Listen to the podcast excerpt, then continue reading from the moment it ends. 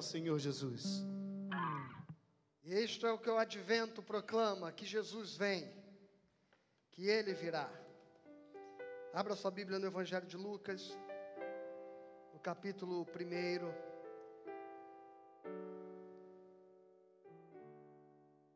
É predito o nascimento de Jesus. Vamos orar pela palavra? Pai, que este momento especial traga palavras de vida e esperança ao nosso coração. Que nós possamos ouvir a tua voz. Que assim como Gabriel foi o mensageiro de uma palavra, o ângelos de uma palavra, de esperança profética sobre a vida de Maria. Ó Deus, que a tua mensagem chegue a cada coração anunciando o milagre da vida que o Senhor deseja fazer em cada um. É o que eu te peço no nome santo de Jesus. Amém. Amém.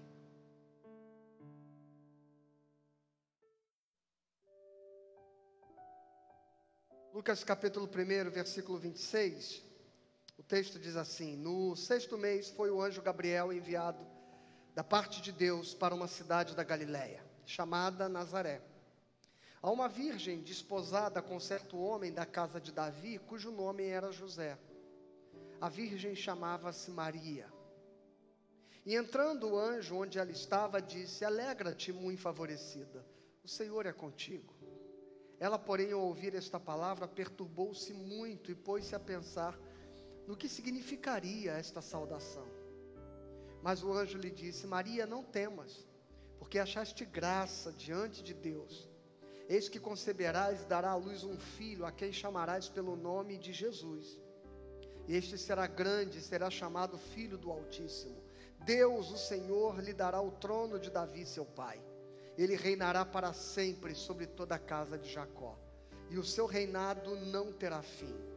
Então disse Maria ao anjo: Como será isso? Pois não tenho relação com homem algum. Respondeu-lhe o anjo: Descerá sobre ti o Espírito Santo, e o poder do Altíssimo te envolverá com a sua sombra. Por isso também o ente santo que há de nascer será chamado Filho de Deus. E Isabel, tua parenta, igualmente concebeu um filho na sua velhice, sendo este já o sexto mês para aquela que diziam ser estéril. Porque para Deus não haverá impossíveis em todas as suas promessas. Então disse Maria: Aqui está a serva do Senhor, que se cumpra em mim conforme a tua palavra. E o anjo se ausentou dela. Bom, irmãos, nós, diante deste texto, há algumas nuances desta palavra que podem falar a minha vida, a sua vida, aos nossos medos, aos nossos anseios, às nossas expectativas, às nossas inseguranças, as perguntas que temos e que muitas nem sempre têm respostas. A história do nascimento de Jesus, a encarnação do Verbo, o Deus que se fez carne e habitou entre nós, ela é tão rica de humanidade, que é como se nós estivéssemos olhando a história de todos nós. E que por mais fantástico e sobrenatural tenha sido este evento, com todas as luzes que cercaram este acontecimento, na verdade, a gente vai encontrar uma história de uma menina pobre, simples, das regiões da Galileia, de uma terra simples e humilde, num contexto social de opressão, uma menina indigente, porque quem é esta moça de, de, de Nazaré? Quem é esta menina? Uma adolescente quase saindo da sua adolescência, mal havia entrado na, na, na experiência adulta da sua vida. E agora, um anjo vai surgir não em Jerusalém, não no templo, não no palácio, nem nas cidades mais importantes de Judá, mas vai aparecer para uma moça da Galileia de uma cidade chamada Nazaré.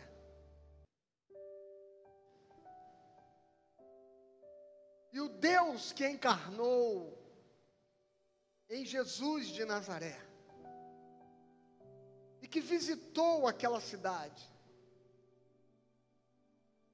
o povo que andava em trevas viu uma grande luz, aqueles que estavam na região da sombra da morte, a luz lhe resplandeceu, como o profeta havia dito, o caminho do mar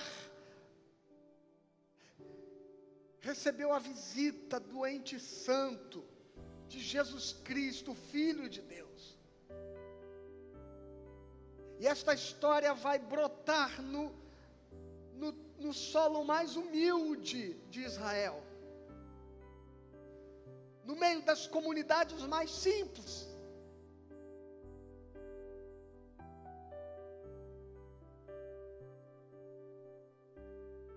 Quem sabe essa história não se pareça com a sua história? Quem sabe você seja alguém que esteja vivendo uma dor que ninguém sabe, uma dor que ninguém vê. Quem sabe que no seu anonimato você se julgue alguém sem importância. Você julgue a sua vida uma vida sem significado, sem propósito. Você se acredite alguém desfavorecido, discriminado, esquecido invisível, sozinho.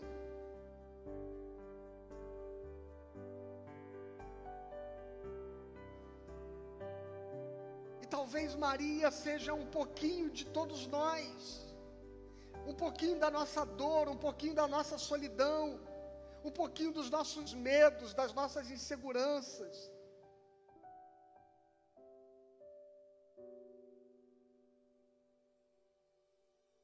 Mas acontece que o texto diz que no sexto mês, no decorrer da história que estava sendo contada, naturalmente, foi o anjo Gabriel enviado da parte de Deus para uma cidade da Galiléia chamada Nazaré. Deus visita os lugares mais improváveis da existência humana. E ele constrói e escreve a sua história nos caminhos mais ermos que nós jamais poderíamos imaginar. Que Deus daria prioridade, que Deus voltaria os seus olhos e que Deus construiria planos para aquele lugar. E este lugar pode ser esta, a, a sua casa nesta noite. Este lugar pode ser o bairro que você está, a cidade que você vive, o país onde você mora. Este lugar pode ser um lugar existencial da tua alma, com toda a precariedade, com toda a dificuldade, com todo abandono que pode ser que você esteja vivendo. O abandono público, a negligência social. E nós vivemos num país onde as pessoas são vitim, vitimadas não só pela violência, mas elas são vitimadas por um crime. Pelo qual raramente alguém vai preso. Crime social.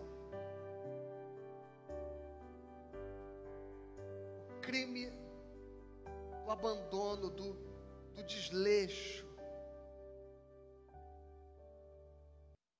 da falta de investimento.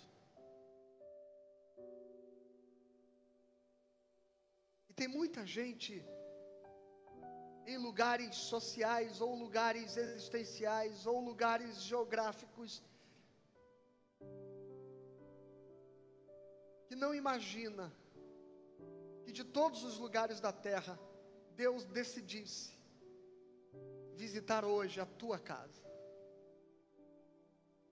Deus decidisse mandar um anjo, uma palavra, uma mensagem dele exatamente a você, aí onde você está. Mas esta palavra está chegando hoje ao teu coração. Assim como um lugar improvável da Galileia foi visitado por aquele anjo, a tua casa nesta noite está sendo visitada pelo Espírito de Deus, pela voz de Deus. O Evangelho hoje está chegando na sua vida para transformar toda a sua perspectiva de futuro. E o texto diz que ele chegou a uma cidade da Galiléia chamada Nazaré, uma virgem desposada com certo homem da casa de Davi, cujo nome era José, e a virgem chamava-se Maria. E entrando o anjo aonde ela estava, disse: Alegra-te, muito favorecida, o Senhor é contigo. Alegra-te, o Senhor é contigo. Você pode ouvir esta palavra falando ao teu coração: alegra-te, o Senhor é contigo. Só que o verso 29 faz com que Maria traga a realidade da sua vida e, e, confronte a palavra do anjo com essa sua dimensão verdadeira e real. Porque não fazia muito sentido aquilo que ela estava ouvindo. E o verso 29 diz: Ela, porém, ao ouvir esta palavra, perturbou-se muito e pôs-se a pensar no que significaria esta salvação. Eu sempre me coloquei a pensar, por que, que uma jovem que está recebendo a visita de um anjo, e ouve uma saudação que diz: Alegra-te, o Senhor é contigo, por que, que ela entra em certa perturbação mental aqui. Por que, que ela fica confusa com esta declaração? E há duas coisas que saltam desse texto a partir desta minha pergunta, a resposta de Maria, ao movimento que ela faz em relação à palavra do anjo: alegra-te, o Senhor é contigo. Alegra-te porque o Senhor é contigo. E ela se perturba dizendo o que isso significa. E uma das razões para ela se perturbar significaria, porventura, será que ela estava olhando para a sua própria história, para a sua própria vida, para as dificuldades que ela estava vivendo, para a opressão que estava acontecendo na Galileia. para o preconceito que esta gente da Galiléia sofria, especialmente das autoridades religiosas, das autoridades do povo e, da, e daquela gente pomposa que se julgava melhor do que os outros e que era o povo lá da Judéia, especialmente de Jerusalém.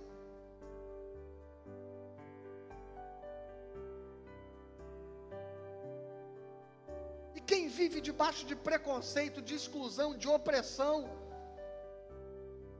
certamente vai se perturbar quando um anjo lhe aparece e diz: Alegra-te, o Senhor é contigo.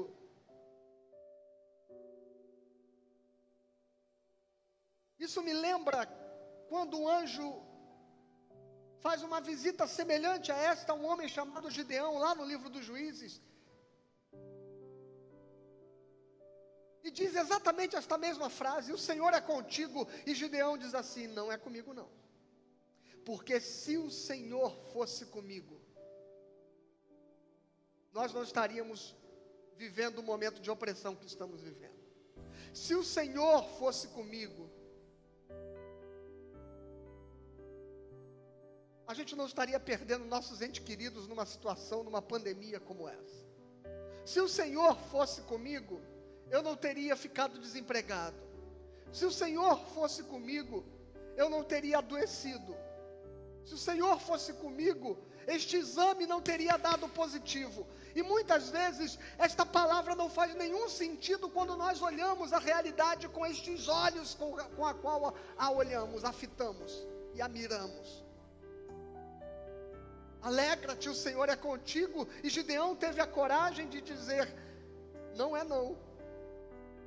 Os nossos pais viveram tempos de milagres, viram coisas maravilhosas acontecer, mas eu, eu estou aqui malhando trigo no lagar, eu tive que trazer a minha colheita de trigo aqui para o lagar onde a gente costuma pisar as uvas, para que o, o, os midianitas não, não encontrem, não nos saqueiem. A gente está cortando um dobrado, a gente está vivendo uma vida dura, a gente está vivendo uma vida de amargura, a gente está vivendo uma vida de muita dificuldade. E um anjo aparece para mim para dizer: O Senhor é contigo. E o pastor vem aqui na tela do meu celular, aqui no meu computador, na minha internet, para dizer: Alegra-te, o Senhor é contigo.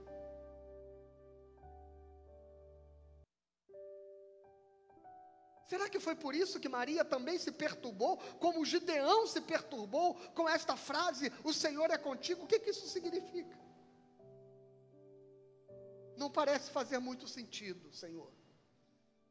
E tem horas que a gente briga com Deus e a gente diz: Deus parece que não faz muito sentido. Parece que são realidades incompatíveis eu dizer que o Senhor está aqui comigo, na minha casa, na minha família, e ao mesmo tempo, eu estar vivendo as dificuldades, os dramas, as crises que nós estamos vivendo aqui em casa. Talvez seja isso que faça com que você diga, como Maria, o que, que significa isso?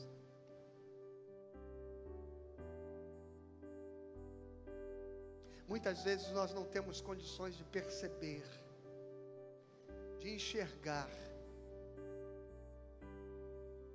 que o que Deus está vendo não é o que você vê. Que o que Deus está sonhando fazer e realizar na sua vida é algo que você ainda não consegue compreender.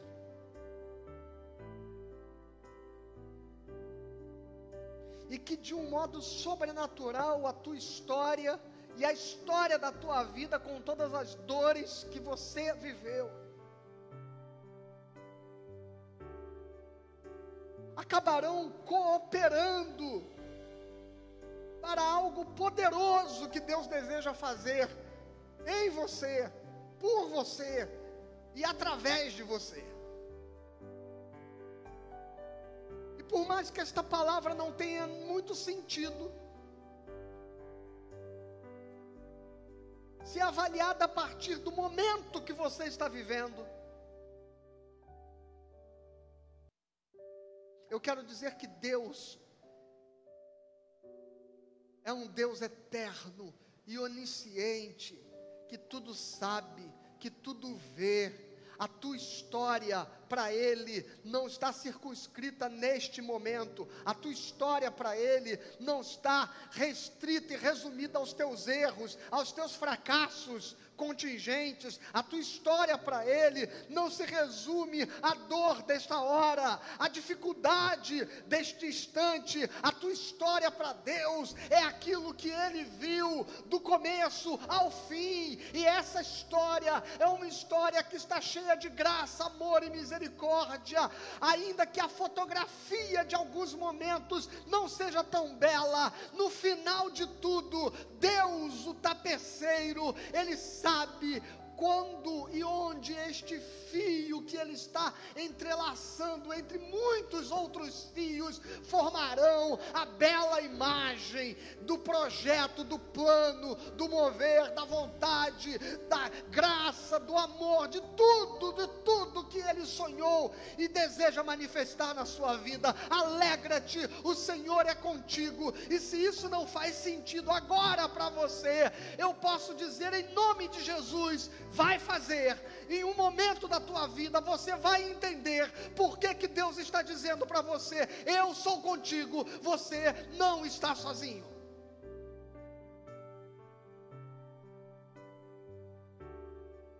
E ela ficou perturbada, dizendo: o que significa isso?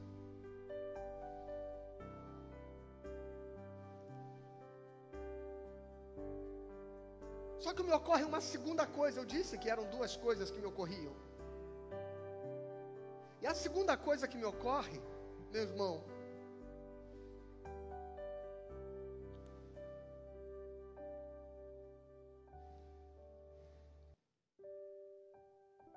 é que pode ser que você esteja vivendo um momento totalmente diferente deste cenário que eu pintei aqui agora.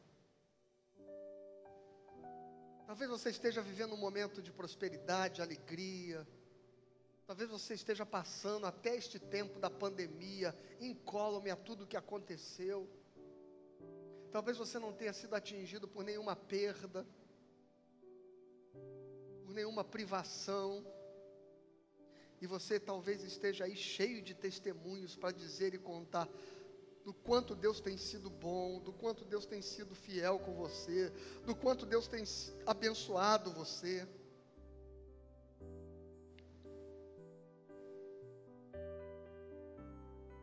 E se não faz nenhum sentido para alguém que está vivendo um momento contraditório na vida, um anjo lhe aparecer e dizer: O Senhor é contigo, porque ela não sabia aquilo que Deus estava vendo, ela não tinha conhecimento de quais eram os planos, os propósitos de Deus na vida dela, e por isso que para ela esta frase não fazia nenhum sentido. Por outro lado,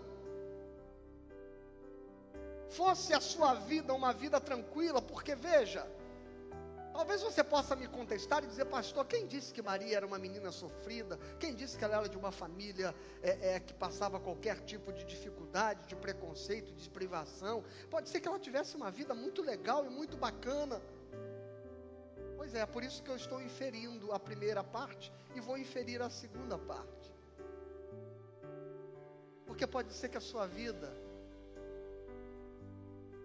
esteja como a música da Xuxa, né? Estou feliz na vida, estou de vento em popa.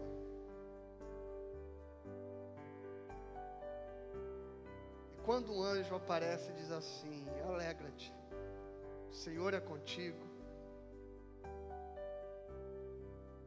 É porque talvez ele também não só está trazendo uma palavra de esperança, mas quem sabe esteja trazendo ao seu coração uma palavra para que você prepare a sua vida para tudo que puder vir daqui para frente. O Evangelho não se resume a esta primeira parte que eu acabei de dizer.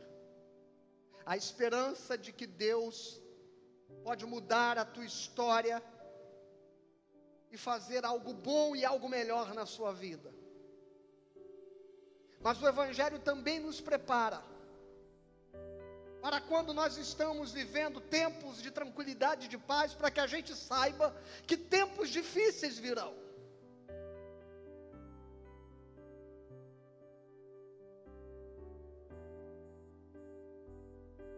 Eu estava uma vez falando com uma enfermeira, e ela estava falando sobre cuidar de feridas. Eu achei muito interessante quando ela tentou resumir o modo de tratar uma ferida e de trocar um curativo. E ela resumiu em duas frases. Ela falou assim: O meu papel de enfermeira ao fazer um curativo, basicamente se resume em duas ações. Se a ferida está seca, umedecê-la. Se a ferida está molhada, secá-la. Eu achei muito interessante que a mesma mão que se estende para exercer o cuidado, ela está preparada para agir em duas dimensões distintas, dependendo daquilo que se apresente. Se a ferida está seca, a gente molha. E se ela está molhada, a gente seca. Se a vida está seca, está dura, está difícil, o Senhor trará refrigério. E se a vida está boa, está tudo bem, está tudo legal, não, o Senhor não trará a dor, mas saiba que as dores fazem parte. O que o Senhor vai fazer, está escrito aqui. Ele está avisando, Ele está mandando o recado, Ele está profetizando isso, para que você ouça esta palavra e guarde no seu coração: Eu sou contigo, o Senhor é contigo. Se o futuro, e tem gente que tem medo do futuro, porque o futuro é incerto, porque o futuro é algo que não está sob o nosso controle. Nós não sabemos o que virá. Hoje está tudo bem, amanhã pode ser que não. Hoje está tudo tranquilo, amanhã pode ser que haja uma reviravolta.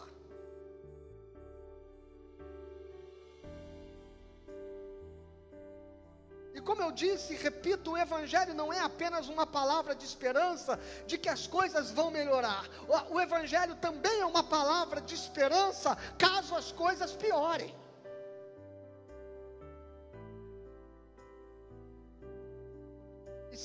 Piorarem, o Senhor é contigo. Eu vi um meme que trazia uma onda gigante vindo e estava escrito assim na onda 2020. E atrás dela vinha uma onda maior do que ela ainda, mais gigantesca do que a onda 2020, e estava escrito assim 2021. Sabe, irmãos, nós podemos olhar o próximo ano que está chegando aqui, daqui a pouco ele está batendo a porta, e a gente pode dizer: não, o ano de 2021 será melhor do que 2020, porque 2020 foi um ano difícil demais. Mas 2021 há de ser melhor. Pode ser que sim, mas pode ser que não.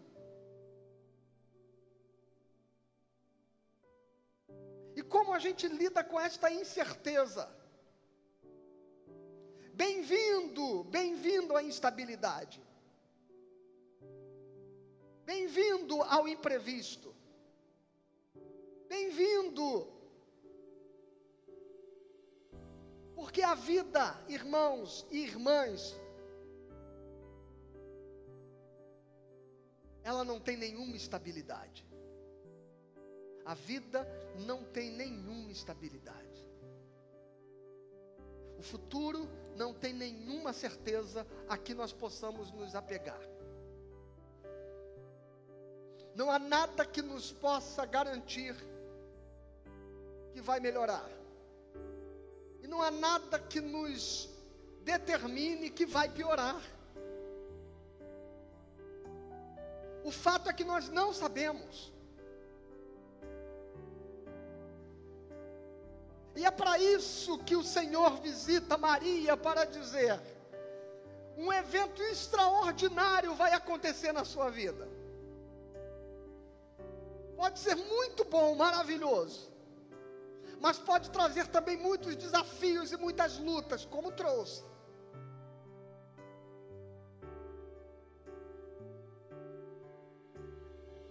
Você pode ficar muito feliz com o que virá. Mas você também pode pagar um preço muito caro.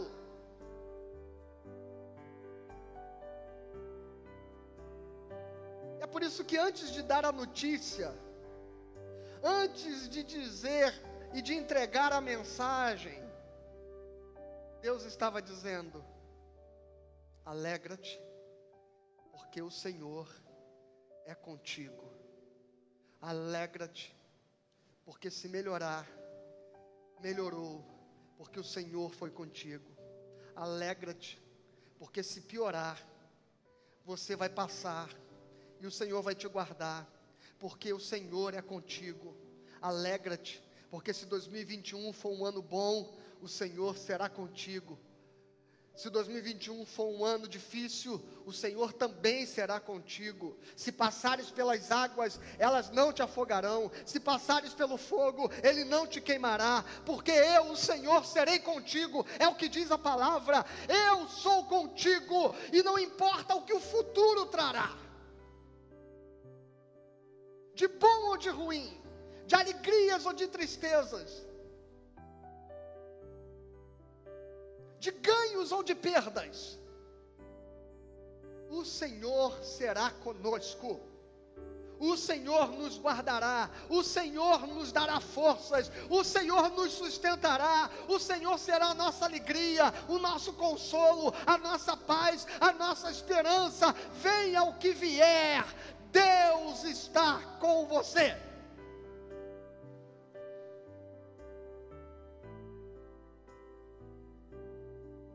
No verso 30 diz: Mas o anjo lhe disse: Maria, não temas, porque achaste graça diante de Deus. Então, o anjo chega dizendo: O Senhor é contigo. E ele percebe que Maria diz assim: é, Eu não sei se eu fico feliz ou se eu fico assustado com essa notícia. Porque se eu estou vivendo um grande problema, ouvir esta palavra me enche de esperança.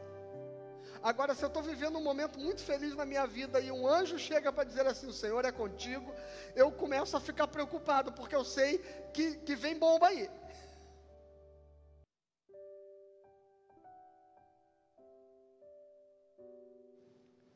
E o anjo percebendo o temor, o medo, a dúvida, a incerteza, a insegurança, a perplexidade, ou qualquer que tenha sido que Maria externou ali e que o evangelista Lucas revela como perturbação, é a palavra que Lucas usa. O anjo completa então dizendo: Não temas. Não temas. Mas ele não diz apenas não temas, ele diz não temas, porque achaste graça diante de Deus. E, e, a palavra grega aqui, o, o, o aqui, que diz: Não temas, Maria, porque o teu futuro, ele não é uma determinação kármica. O teu futuro não passa pelos teus merecimentos. A salvação, um milagre de Deus na sua vida, não tem a ver com os teus méritos.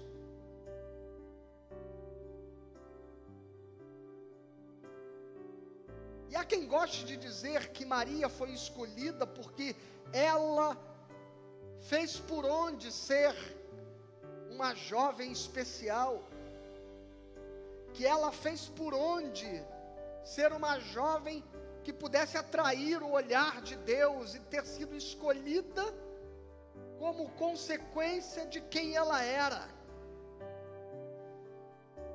Irmãos, a Bíblia do começo ao fim nos mostra que não é assim que Deus escreve a sua história.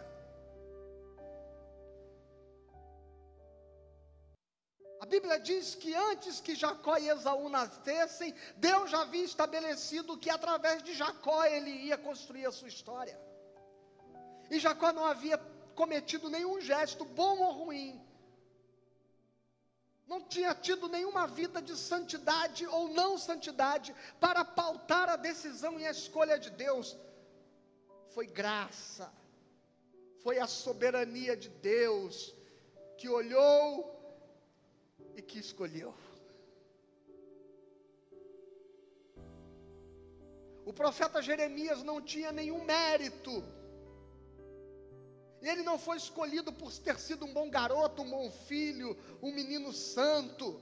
O profeta Jeremias, ao ser escolhido, capítulo 1, versículo 5 do livro de Jeremias, diz: No ventre da tua mãe eu te escolhi e te nomeei profeta sobre as nações. Aleluia! Sabe o que significa? Que o anjo está dizendo a Maria: Maria, não temas, porque não é a tua força, não é a tua, não são os teus méritos, não é a tua bondade ou a tua santidade que vai determinar um futuro bom, como também não são os teus erros, os teus tropeços, os teus equívocos, os teus pecados, que de forma fatalista vai determinar o fracasso e o insucesso da sua vida. Na verdade, quando você tem um encontro com Deus, quem você era e o que você fez não tem a menor importância. Quando você tem um encontro com Deus, a única coisa que importa é o que a graça de Deus decidiu fazer na sua vida. Não temas, Maria. Você foi escolhido por um, por um movimento da graça de Deus. Achaste graça da parte de Deus. E eis que conceberás e dará à luz um filho, a quem chamarás pelo nome de Jesus. E Yehoshua seria a palavra lá do hebraico, que significa Salvador. E este será grande, será chamado Filho do Altíssimo. Deus, o Senhor, lhe dará o trono de Davi, seu pai, e ele reinará para sempre sobre a casa de Jacó, e o seu reinado não terá fim. Olha que coisa preciosa que está aqui, porque o texto está dizendo o seguinte: você dará a luz a um filho que, na verdade, será chamado Filho do Altíssimo. Eu sei que tem gente que gosta de fazer Jesus mais filho de Maria do que filho de Deus.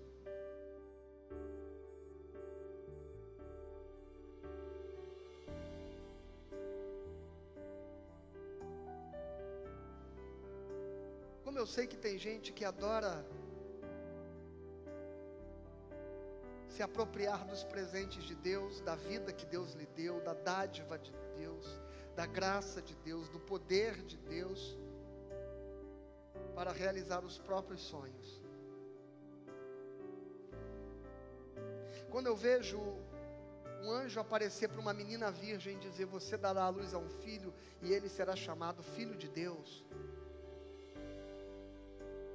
Eu me lembro da história de uma mulher estéril do Antigo Testamento chamada Ana, que foi mãe do profeta Samuel. E ela sonhou a vida inteira ter um filho e ela chorava por isso ela entrou num choro deprimido e ansioso em oração, que ela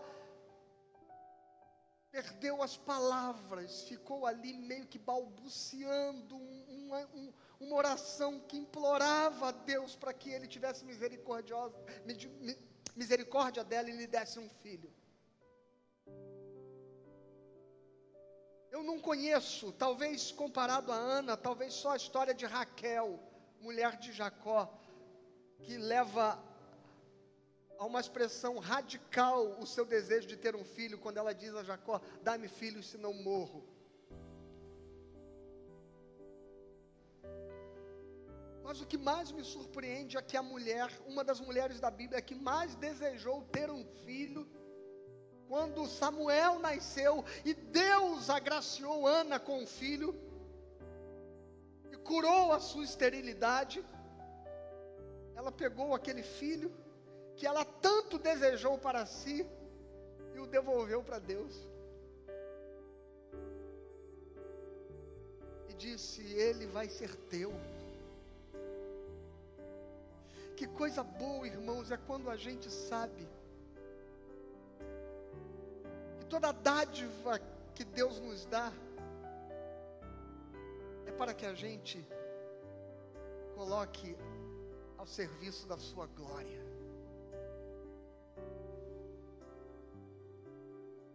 E quando o anjo diz para Maria: pela graça de Deus você foi escolhida para dar à luz aquele que será chamado Filho de Deus, é para que a gente ouça esta palavra e diz assim, e, e perceba, perdão, que o que Deus fará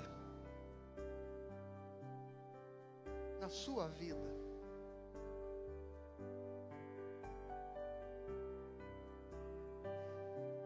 é para que a sua vida sirva a glória dele.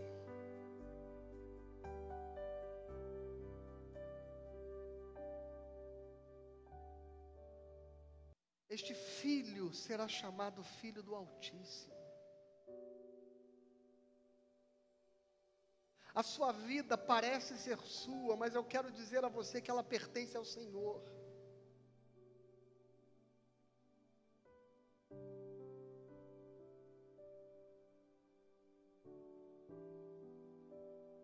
E Deus está convidando você a poder viver esta experiência poderosa.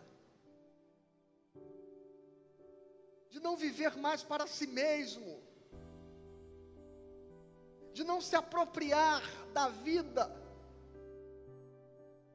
como se ela tivesse um fim em si mesma, e não tem.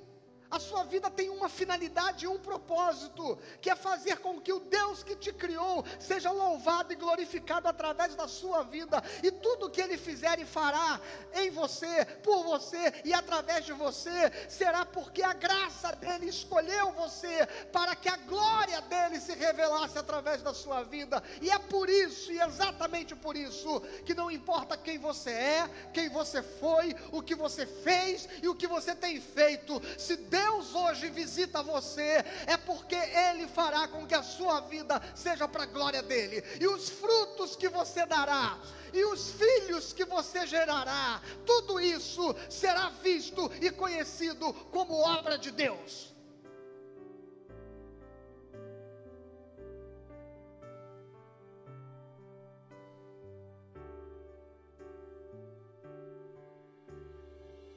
Creia que Deus quer fazer uma grande coisa na tua vida, quer fazer uma grande obra na sua vida. E eu termino com o verso 34.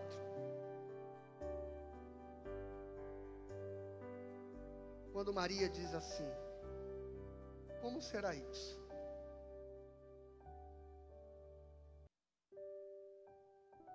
Pastor, como será isso? Essas palavras de otimismo, de que as coisas vão melhorar, de que Deus vai fazer um milagre, vai fazer uma obra na minha família, parecem muito bonitas porque o Senhor não sabe o que eu estou vivendo. Parece só retórica porque não é o Senhor que está com este diagnóstico aqui. Porque não é o Senhor que está desempregado e tem que pagar as contas que eu tenho que pagar. Às vezes, irmãos, a palavra de Deus, as promessas de Deus, elas parecem não encontrar correspondência na realidade que a gente está vendo. Parece que não tem nenhuma lógica. Parece que não faz nenhum sentido eu aqui de onde estou, sem saber quem você é, sem conhecer a tua história, sem saber a profundidade da tua dor e o tamanho do teu problema, diga para você que Deus vai fazer uma obra e vai mudar a sua vida. E você diga: Como?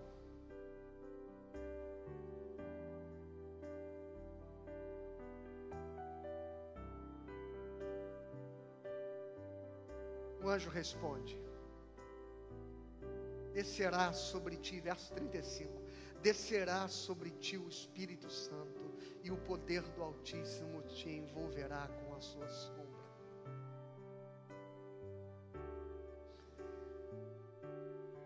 A obra que Deus vai fazer, irmãos, na tua vida, não depende das circunstâncias,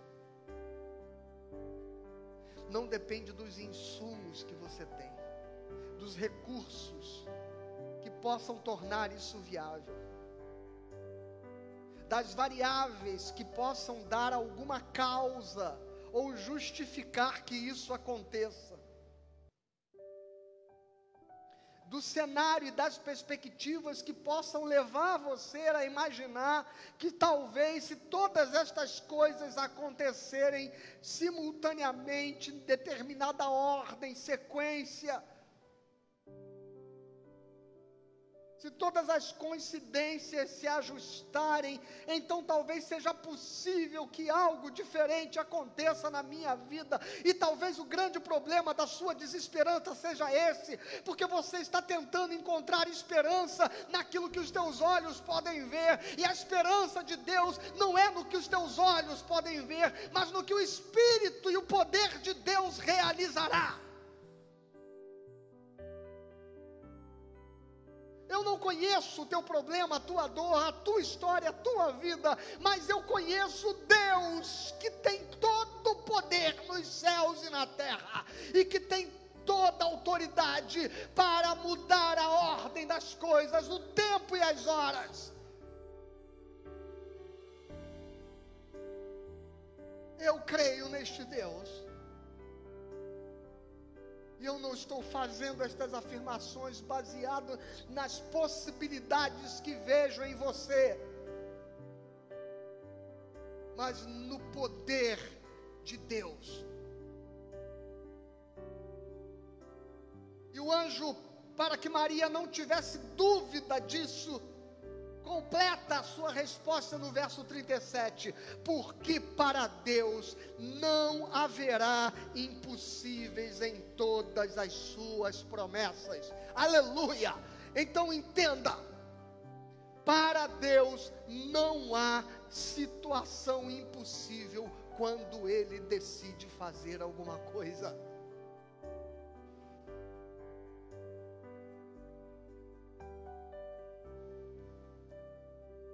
Então disse Maria, verso 38: Se cumpre em mim a tua palavra. E eu queria convidar você a fazer essa oração agora. A fechar aí os teus olhos e dizer: Senhor, eu não vejo, eu não entendo, eu estou inseguro, eu tenho medo. Não existe nada que eu possa ver, tocar, que me leve a acreditar que as circunstâncias da minha vida possam mudar. Mas que se cumpra em mim a tua palavra desta noite. Feche teus olhos. Ore, diga, Senhor, que se cumpra na vida do meu filho a tua promessa. Que se cumpra no meu casamento a tua promessa. Que se cumpra na minha vida, que se cumpra no meu coração nos meus relacionamentos, que se cumpra a tua promessa. Que em nome de Jesus Cristo, a tua vida seja envolvida pela, por esta presença de poder. Que o teu coração seja fecundado de esperança. Que Deus comece a gerar em você nesta, nesta noite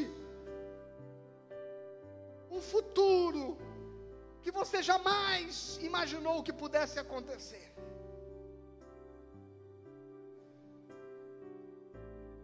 Que Deus seja contigo.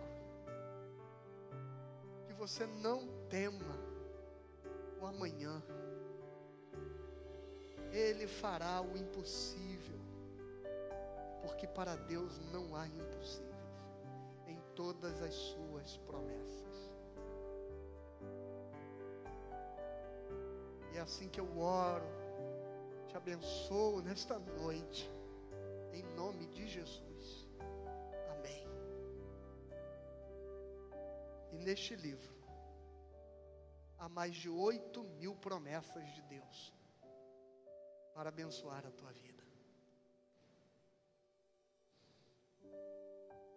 E nenhuma delas é impossível. Porque não há impossíveis para Deus em Suas promessas. Que você tenha uma boa semana, que você tenha esperança, que você tenha fé. que você deixe a vida de Deus começar a ser gerada dentro de você nesta noite. Que você receba Jesus, o ente santo, que quer habitar dentro de você. E a sua vida, daqui para frente, que ela possa dar frutos que sejam reconhecidos como herança do Senhor, como promessa de Deus, como dádiva do, do Deus vivo sobre a sua vida. Amém. Amém.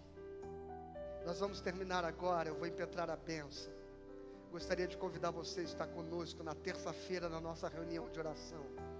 Eu recebi a notícia que a nossa irmã Deise, que havia sido internada com sintomas de Covid, no início da semana, ela recebeu alta, está em casa. Aleluia. Estamos orando por muitas outras pessoas que estão vivendo momentos de apreensão. Estamos orando pelo reverendo Jader Barros, que está internado, está no CTI, mas que está respondendo bem ao tratamento, segundo os dois últimos boletins médicos. E nós vamos continuar orando pela vida do nosso amigo e nosso reverendo Jader. É, o Lute, nosso saxofonista, este domingo não tocou com a gente. Ele é meu cunhado, é minha sobrinha. Estava ontem com a garganta muito inflamada. E eu orientei a que não viesse até que saia o exame e que se descarte. E é possível que não seja, porque o médico acha que pode não ser, pode ser só mesmo uma inflamação de garganta. Mas nesta situação, nada deve ser descartado como possibilidade. Então o Lute não veio. Estamos orando também por Giovana para que dê negativo o seu resultado e que ela se recupere deste problema na garganta e que fique tudo bem. Estamos orando por outros amigos e irmãos. Recebi a notícia aqui que Patrícia, esposa do presbítero Horácio, da igreja de Jacarepaguá, é, também está com sintomas, febre, é, é, resfriado forte, e vamos estar orando pela vida da nossa irmã também. E muitas outras pessoas que estão debaixo da nossa oração. Esta semana a nossa irmã Milene colocou um pedido de oração de um menino que está também internado em estado grave. Eu não lembro se o nome é Arthur, não tenho certeza. Mas é um bebê e nós estamos em oração clamando ao Senhor por a vida desta criança. E nós estamos orando, irmãos, porque o nosso papel é orar e interceder, porque nós cremos num Deus cuja vontade dele pode mudar as circunstâncias e os fatos. E, e os fatos. E nós nos submetemos a esta vontade.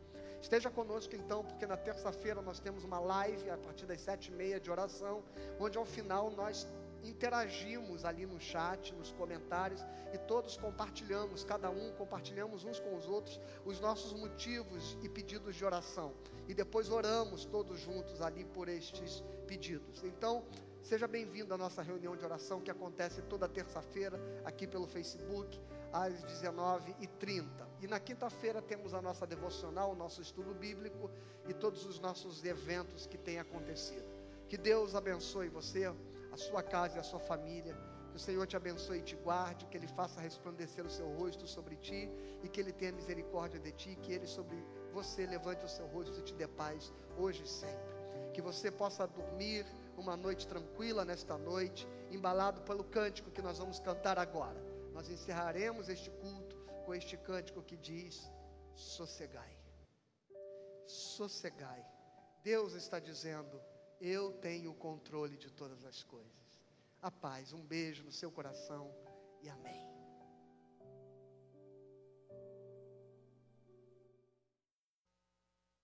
Amém.